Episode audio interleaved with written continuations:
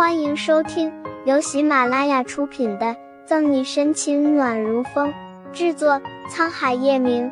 欢迎订阅收听。第两百八十三章，书房里的别有洞天。不管是宋义或者是苏倩，于他而言都是最重要的。那你相信他吗？叶晨玉淡淡的问。肯定相信啊！毫无迟疑，沈西果断的回答，讥诮的沈笑。我说叶晨玉，你这是在怀疑我们之间的友情？如果我连阿义和西西都相信不过，那这个世界我都不知道还能相信谁了。那我呢？你相信我吗？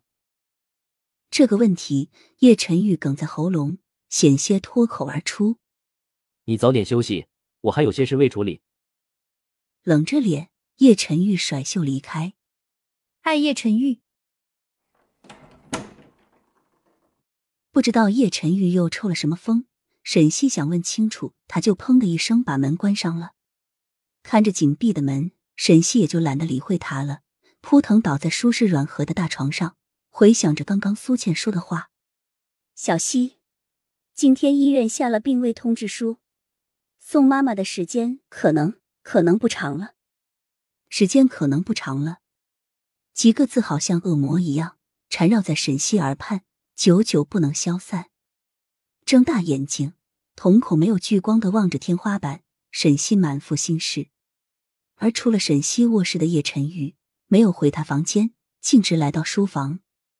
书房里也早有一个人在等着他。叶总，您来了。端坐在沙发面前喝茶的廖婷一见叶晨玉来了，急忙放下茶杯，恭敬的站起来。嗯，我让你办的事怎么样了？叶晨玉走到书桌旁坐下。好久不见，叶晨玉身上的气场不减反强。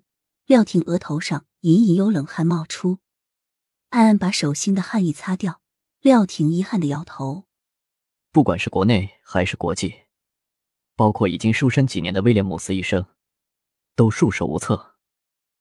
事情还有一线生机，那继续找，哪怕只是控制住病情也好。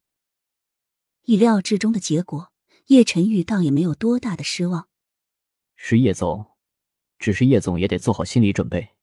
虽然现在的医疗技术的确大有改进，很多癌症也有特效药，但毕竟是癌细胞，尤其还是晚期，所以。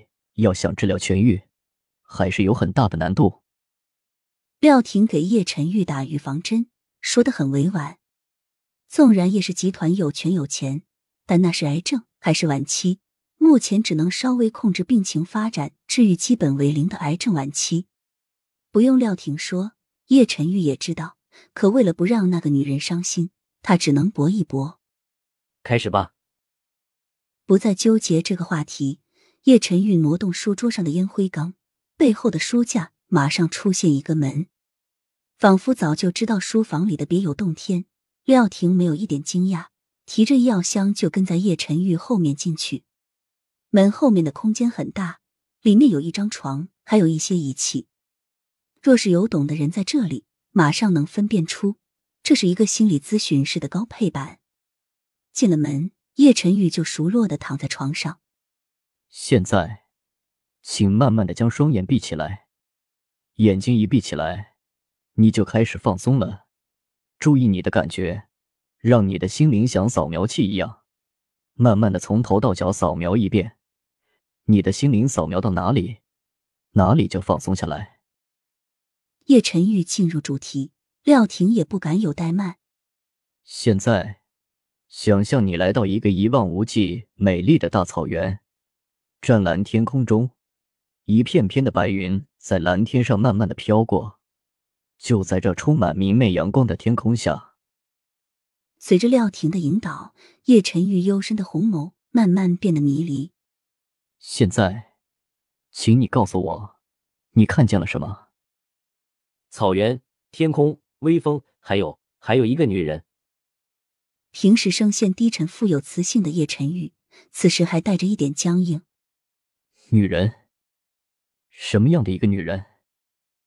似乎是想到了，廖婷不疾不徐，嘴角微微上扬，叶晨玉蠕动着性感断薄唇，无赖、嚣张、狂傲、正义，笑起来很美的一个女人。无赖、嚣张、狂傲。廖婷眼角一抽，好好的一个刑侦队队长就被他说成这样。本集结束了，不要走开，精彩马上回来。